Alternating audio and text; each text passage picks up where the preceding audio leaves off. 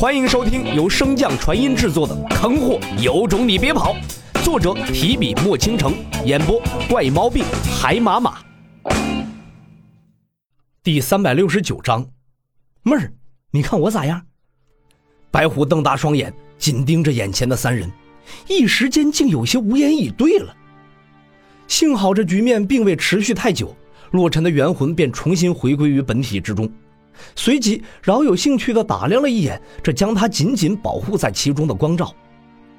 虽然洛尘的元魂方才一直在离体状态，可是神识海开辟后，使得洛尘可以极为轻易地掌控自己的身体，所以方才夏河皇即便真的出手，对洛尘而言也不过是顷刻之间便可以化解。让洛尘感兴趣的是，在最初时，他确实是察觉到了夏河皇的杀心。但不知为何，在临近之时，却又忽然停止了动作。毕竟这个机会对于夏河皇来说，可能是唯一可以翻身的机会了，否则他将面临的就是永世为奴。可人性就是如此复杂又奇妙的东西，这夏河皇还真就忍住了诱惑。既然夏河皇没有动手，那洛尘自然也就不会追究他的责任。随着一道雷光闪过。那倾注了夏河皇全部灵力的防御罩，就此瞬间被瓦解消散。感受到后方的动静，三人连忙摆出战斗姿势，向后方望去。当见到身形狼狈但气息依旧十分强大的洛尘时，夏河皇的第一感觉不是安心，而是害怕。相比于那躲在暗处虚无缥缈的敌人，他更怕自己方才的小心思暴露。他之前虽然没有和洛尘动手。但那也是他的灵力即将枯竭之时，并没有摸到洛尘的修为之底。而刚刚那一幕，他十分清楚，洛尘的底摸不得呀。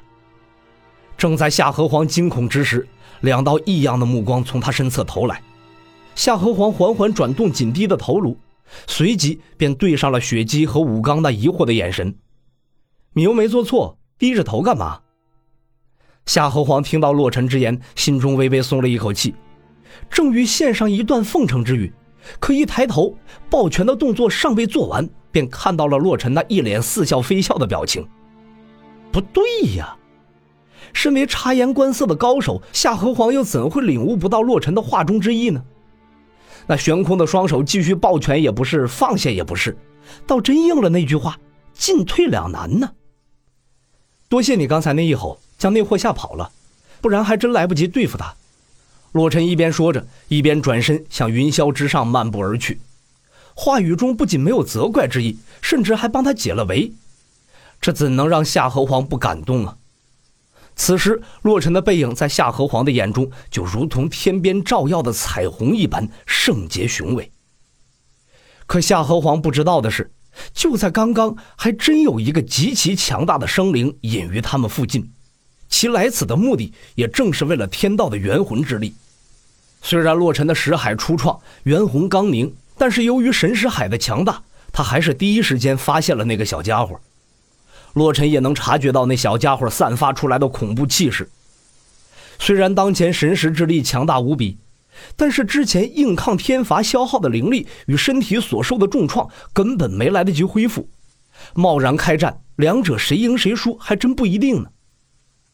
洛尘摆出一副神识无法回归神识海的模样，也正是为了引诱他上当。一旦两人开启元魂之战，洛尘便可以凭借阴阳磨盘最后剩余的混沌物轻松取胜。但是那小家伙可能是被天道欺压的太久了，导致性子极为谨慎，竟被夏河皇一声给吓退了。洛尘微微摇头，这样也好，通灵大陆一共就这么大，任他再能跑，又能跑哪儿去呢？洛尘一边踏步走向云端，一边汲取灵力补充自身。在强大的吸力下，周围的灵力几乎是瞬间便被抽成真空，巨大的灵力漩涡随之生成。云霄之上，洛尘身体的伤势以肉眼可见的速度飞速愈合，不需多时便可以彻底恢复。然而，即便洛尘如此明目张胆的在他眼皮子底下吸收灵气，依然没有引得他出手。得。既然你愿意耗着，那我便陪你。说罢，洛尘便寻了一处僻静之地，巩固自己的神识海，同时分化神识，蕴养藏身于雷池中的雷瞳。随着时间一点一点的流逝，半月的光阴转瞬而过，在洛尘的神识海中，那高悬于南方的两根擎天柱之间的雷池中，轰鸣之声愈发强盛。在洛尘的脑海中，他可以清晰地看到，此时雷池中正不断壮大的光球。轰！咔！随着一道猩红色的雷弧炸开，光球瞬间破碎，雷池中蕴含的元魂之力顿时朝着光球所在汇聚而去。仅短短片刻，雷池中储存的元魂之力便被消耗一空。洛尘如同不知心疼一般，继续控制着神识海，不断向着雷池中运送灵魂之力。即便是此时已经导致诸多殿阁崩塌，都毫不在乎。整个过程不知持续了多久，光球终于停止了吸收。即便是洛尘，也不得不感慨着雷同的饭量。不久之前，自己好不容易创造出的仙宫圣殿，他还没来得及好好欣赏呢，如今便已经被毁去了大半了。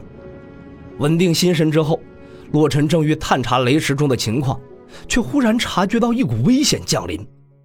洛尘的元魂瞬间回归本体，控制着身体做防御状。即便洛尘很认真地对待这次突袭，但依然被来者破开防御，重创一击。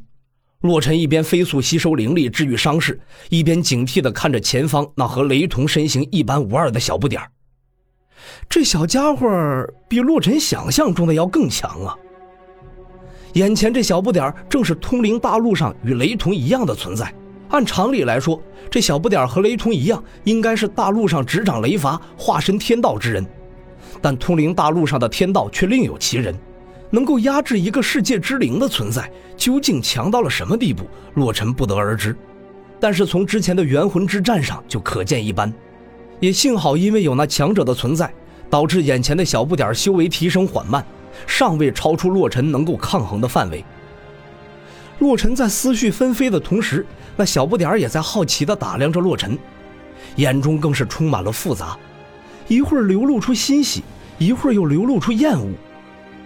在两者僵持之时，一道带着些许骄傲和不屑的声音从洛尘心底响起：“连他都对付不了，洛尘，我真看不起你！靠边站，让你看看什么叫做魅力！”雷同的身影瞬间展现，与之前一般无二，可声音却有了变化。念在他新生的份上，洛尘也懒得和他计较，并未理会他。在洛尘的注视之下，雷同迈着骄傲的步伐前行几步后。